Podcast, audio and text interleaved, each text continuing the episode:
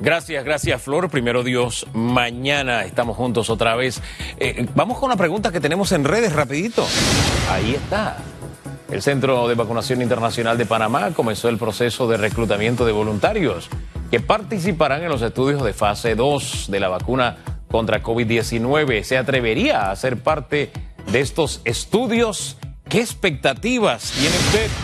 Como siempre, use el hashtag radiografía. Vamos con nuestro segundo o nuestra segunda invitada. No había quedado en cuenta. Las dos son, son, son mujeres. Qué bien, qué bien. Sigue el matriarcado hasta en las invitadas aquí. Ministra, muy buen día. ¿Cómo está? Hola, buenos días, Hugo. Eso es matriarcado sonó bien, sin, exclusión de absolutamente nada, pero te sonó muy bien. Buenos días a todos. Bienvenida. La ministra de Trabajo está con nosotros, Doris Zapata. Señora ministra, al grano, se reabren actividades el lunes al sol de hoy, el impacto que ha habido eh, en el mercado laboral. Fíjate, nosotros estamos esto, revisando el comportamiento de lo que ha sido eh, y tenemos registrados nosotros en la dirección de trabajo. Nosotros eh, hasta este momento tenemos una base de datos de 20.000 empresas que han eh, suspendido contratos a sus trabajadores y estamos en 41 mil reactivaciones de contrato. Es un proceso que ha estado muy lento, a nuestro parecer, a pesar de la reactivación de algunas actividades económicas. Eh, lo podemos eh, repensar y podemos eh, pensar en que nosotros estamos hablando de reaperturas en algunas actividades económicas que están adecuando sus protocolos de seguridad, salud y bioseguridad estos comercios están abriendo en un porcentaje del 30% mínimo a un 50%. Eh, y obviamente es un proceso que, que, se está dando de forma lenta, pero que también hacemos un llamado de atención para poder que las empresas esto puedan registrar la reactivación desde los contratos de sus trabajadores. Para nosotros esto es muy importante, no solamente por el tema de los derechos laborales, sino también porque obviamente esto va dirigido, impacta directamente a esta población trabajadora y también a poder nosotros seguir trabajando en lo que son este proceso de inspecciones para poder ir eh, orientando en lo que son los protocolos de seguridad y a, a, pensar, a, solicitud de, obviamente, muchísimas de las empresas y los trabajadores. Recuerda que nosotros esto, tenemos protocolos bien definidos tenemos, en el día de hoy, inclusive, tenemos una inspección a nivel nacional. Todas nuestras regionales están hoy en operativos de inspección, eh, sobre todo en estas actividades que iniciaron sus operaciones para poder garantizar que estemos cumpliendo con los protocolos y si no, darle las asesorías correspondientes, porque tenemos un periodo tal cual lo establece el decreto de dos meses para poder adecuarnos al 100%, pero sí es importante que las empresas sepan que a pesar que hay muchas actividades económicas donde todavía no se ha dado ese proceso de eh, reapertura. Ellos pueden ingresar en la plataforma sus protocolos correspondientes para ir trabajando con tiempo cada uno de eh, esto que nos establece el cumplimiento de las medidas de bioseguridad. Eh, ministra, esta lentitud de la que usted habla en la reactivación de los contratos suspendidos, ¿a qué se debe? ¿Ya lo han analizado? Bueno, sí, obviamente es un proceso de adecuación. Sabes que lo que te planteaba que era el proceso ese gradual de, de ingreso a cada una de las empresas, el tomarse el tiempo para cumplir con las medidas de seguridad, es una nueva cultura, Hugo, totalmente diferente que inicia por la protección de nosotros mismos y por supuesto que en ese espacio laboral donde nosotros vamos a estar alrededor de ocho horas los trabajadores y también los dueños de las empresas debemos garantizar cada una de las medidas. Y además de eso también no podemos dejar pasar que han sido cinco meses de inactividad económica. Eh, tenemos, eh, no estamos 100% todavía con movilidad. Obviamente esto al 100%, no estamos trabajando tampoco todas las actividades económicas y hay muchas personas todavía que tienen sus contratos suspendidos. Así que el, sector mayoritario, que es el sector comercio, se ha visto impactado y esto eh, es algo que nosotros tenemos que valorar. Eh, eh, quiere decir que el cálculo del gobierno es que al aumentar la movilidad la próxima semana, al flexibilizarla, de pronto la actividad en las empresas también va a aumentar. Un poco gradualmente también, porque quiero decirte que la información que hemos podido recoger desde, desde el lunes que se ha estado dando estos movimientos es que existe un porcentaje importante eh, de personas que se están cuidando y que sí no es necesario salir a la calle, están manteniéndose en sus hogares y también hay una gran cantidad de personas que siguen un contrato suspendido y no podemos dejar pasar también que ese sector informal que nosotros un poco hablábamos de, ir trabajando con ellos para incluirlos en la red de protección ha estado aumentando las cifras eh, y obviamente hay muchas empresas que tampoco van a poder reabrir. Eh, es un poco lo que se ha estado planteando porque la situación económica los ha impactado de una forma más brusca que a otras empresas. Hay algunas empresas que han podido y van a poder subsistir, pero otras empresas que vamos a tener que ir revisando en ese observatorio que tenemos para poder ver cuáles realmente fueron totalmente impactadas y, dónde nosotros vamos a tener que, que, revisar. ¿Qué porcentaje de empresas no reabrirá, según los cálculos de hoy, ministra? Mira, eso es relativo, Hugo, porque imagínate, nosotros tenemos registrado en el Ministerio de Comercio e Industria alrededor de 90 mil empresas. Estamos hablando de avisos de operaciones a nivel nacional. De estas 90 mil empresas, nosotros solamente tenemos 20 mil empresas que han eh, reportado en la plataforma del Ministerio suspensiones de contrato. Entonces, estamos hablando de una diferencia de 70 mil empresas. A lo mejor algunas no registraron. Eh, que lo, lo, más seguro es que no, no está porque no está registrado y lo que no aparece en nuestra plataforma no aparece entonces en lo que es la, data que nosotros hemos podido eh, suministrar y que estamos trabajando con la Autoridad de Innovación Gubernamental para poder trabajar los beneficios de, de, los trabajadores con contratos suspendidos. Así que es, es relativo porque no tenemos todas las empresas registradas. Obviamente esto va a ser un proceso que vamos a ir canalizando y por eso te hablaba, nosotros tenemos un observatorio laboral que no solamente está viendo el, tema del comportamiento del mercado laboral, sino que está tratando también de registrar con nuestra dirección de trabajo lo que son los porcentajes también de informalidad, porque obviamente, eh, a pesar de que nosotros no registramos los despidos que se puedan dar, estar dando en estos momentos por diferentes causales que establece el Código de Trabajo, es importante que nosotros nos llegue la información y a eso es un poco lo que le estamos diciendo,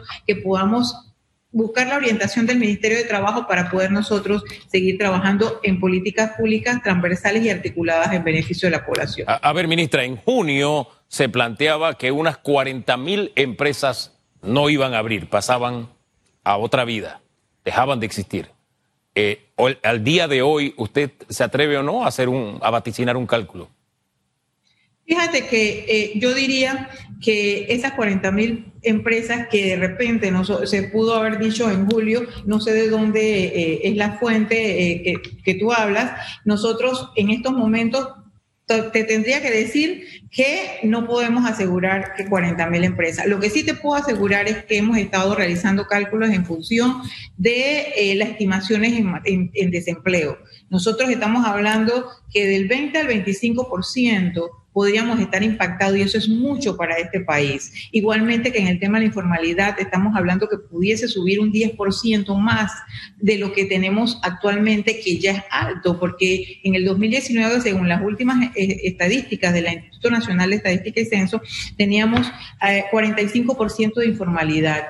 Los formales están pasando a la informalidad y los informales en estos momentos, obviamente, con todas las medidas de salud, bioseguridad que debemos tener, están pasando en una situación complicada. Y es un sector que a nosotros nos preocupa, no solamente en materia de salud, sino también el impacto económico y el, impacto social que tenemos en esta población. Porque lo ideal sería que nosotros estuviésemos viendo, si no existiera la pandemia, cómo podíamos nosotros ingresar este sector informal a la formalidad y a la red de protección social que tiene derecho cada uno de los ciudadanos de este país. Y obviamente se va a ver impactada con todo lo que ha pasado y con una situación complicada que tenemos a nivel mundial todos los países. Fíjese que la cifra de 40 mil es preocupante porque rebuscando en mi memoria, sí, se me pasó decirle la cifra, la cifra nos la suministró la Unipime.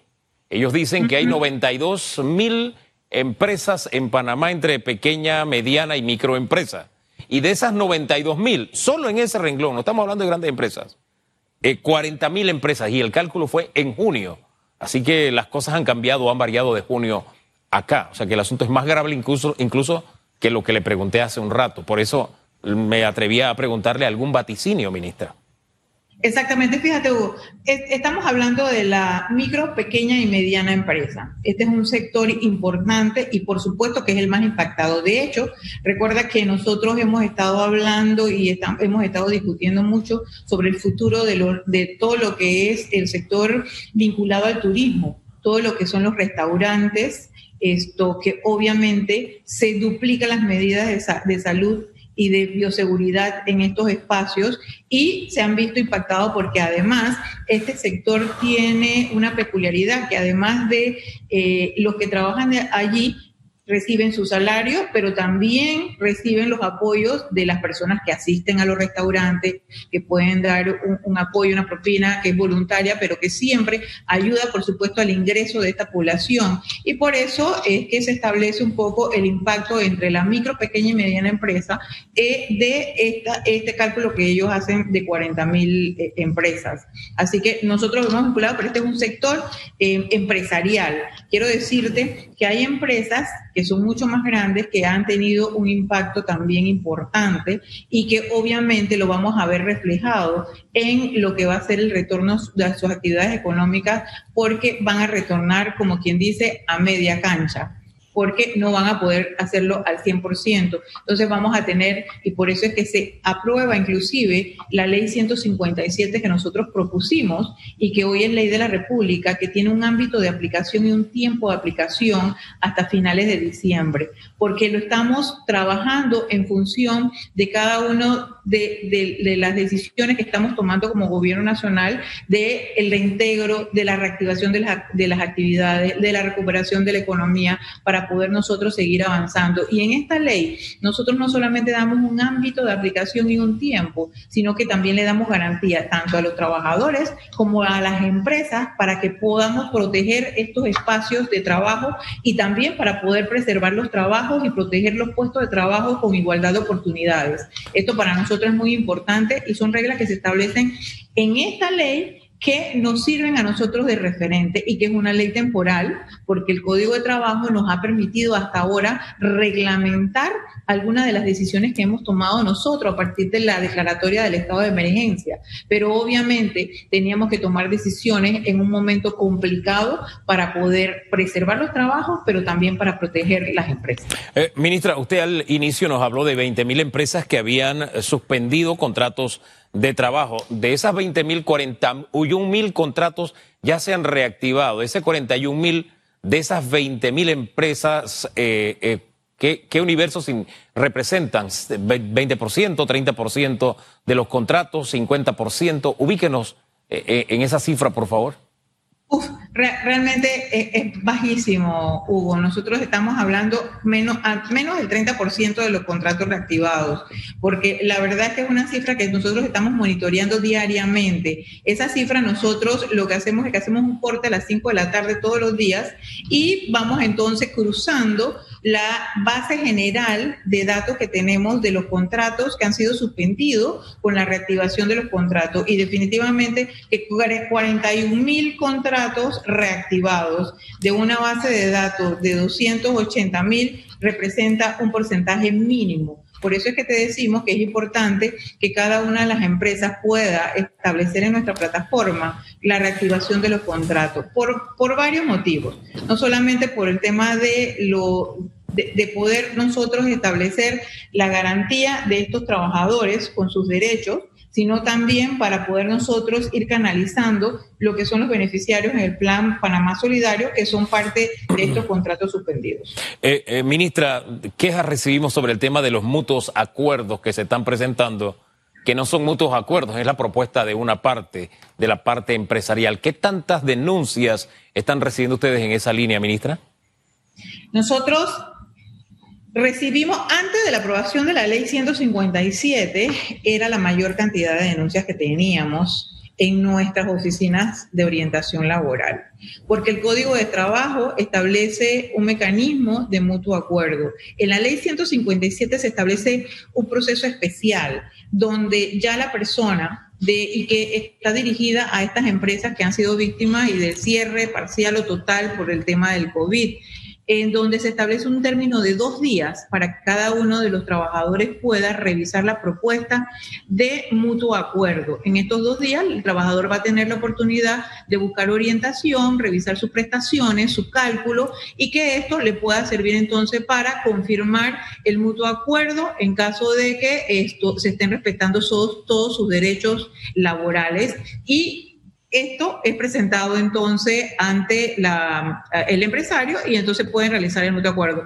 Quiero decirte que ha sido una herramienta positiva. Ninguna de las empresas que estén actuando en de forma correcta esto tiene por qué preocuparse por este mecanismo, siempre y cuando le garanticen los derechos a los trabajadores. En caso de que obviamente el mutuo acuerdo no esté, eh, no se esté contemplando cada una de las prestaciones y los derechos de los trabajadores, entonces eh, también establece este, este el mecanismo para poder que esto, esto pase y se vea en la jurisdicción correspondiente, que sea un proceso abreviado, porque un poco lo que eh, se daba era que nosotros podíamos ver procesos larguísimos para que se les reconocieran entonces los derechos a cada uno de los trabajadores. Y es un poco a lo que está dirigido esta ley de carácter temporal que nosotros aprobamos como gobierno nacional. Eh, eh, la burbuja económica que se planteó en el tema de eh, la minera Panamá, Cobre Panamá, ¿cómo está funcionando? ¿Cuántos trabajadores han vuelto a, a, la labor? ¿Cómo está funcionando ese, ese pequeño universo que es la minera, ministra? Nosotros le aprobamos como Gobierno Nacional, el Ministerio de Salud en su resolución fue clara. Eh, nosotros como Ministerio de Trabajo también tenemos la oportunidad de ir, de ir realizando las inspecciones. Lo aprobamos por tres fases. En la primera fase ellos iban a ingresar unas, eh, una cantidad de trabajadores. Hasta este momento, ellos tienen alrededor de 1.700 trabajadores que están eh, trabajando ya instalados, pero tienen un proceso establecido. Cada uno de los trabajadores que va a ingresar por un tiempo definido, que son de 15 a 20 días que van a estar internos dentro de la mina, tienen que pasar un proceso de cuarentena. Ese proceso de cuarentena, una vez ya demostrado que no tiene ningún síntoma, eh, se le aplica las pruebas correspondientes, ingresan. Ese mismo proceso, entonces retornan a sus hogares, lo pasan cada uno de los trabajadores que van ingresando a, eh, hacer sus labores en, la mina. Así que hay unos protocolos estrictos, bastante rígidos, ellos están realizando sus pruebas a lo interno, inclusive el personal del Ministerio de Trabajo y del Ministerio de Salud que va a hacer las inspecciones correspondientes. También tenemos el personal que pasa las medidas de protocolos para poder ingresar a hacer las inspecciones esto, debidas a la mira. Eh, más allá del tema laboral, hago una mención y lo tengo presente es porque el tema de la burbuja económica ahí ha logrado que en estas, este último mes eh, se haya mantenido en cero casos registrados en la mina. Había mucho temor de que se convirtiera en un foco de contagio o un centro de contagio haya sido todo lo contrario. Así que hay que reconocer lo que estamos haciendo bien, ministra, de alguna manera. Así es. Así es, y es importante porque este mecanismo de la cuarentena que están aplicando, ellos están utilizando, además es un mecanismo que también está ayudando a la reactivación económica, debemos decirlo, porque eh, todo el sector hotelero del área, de esa área, esto ha estado totalmente inactivo. Ellos están utilizando parte de los hoteles, obviamente eso acarrea actividad en el hotel, eh, están trabajando con un porcentaje de los hoteles para poder entonces mantener a este personal que pasa la cuarentena. Eh, antes de entrar e ingresar a las minas. Nuevas modificaciones eh, a nivel de ley, código en el horizonte, ministra, se hacen necesarias ante la evolución de, la situación. ¿Qué, ¿Qué tiene planificado?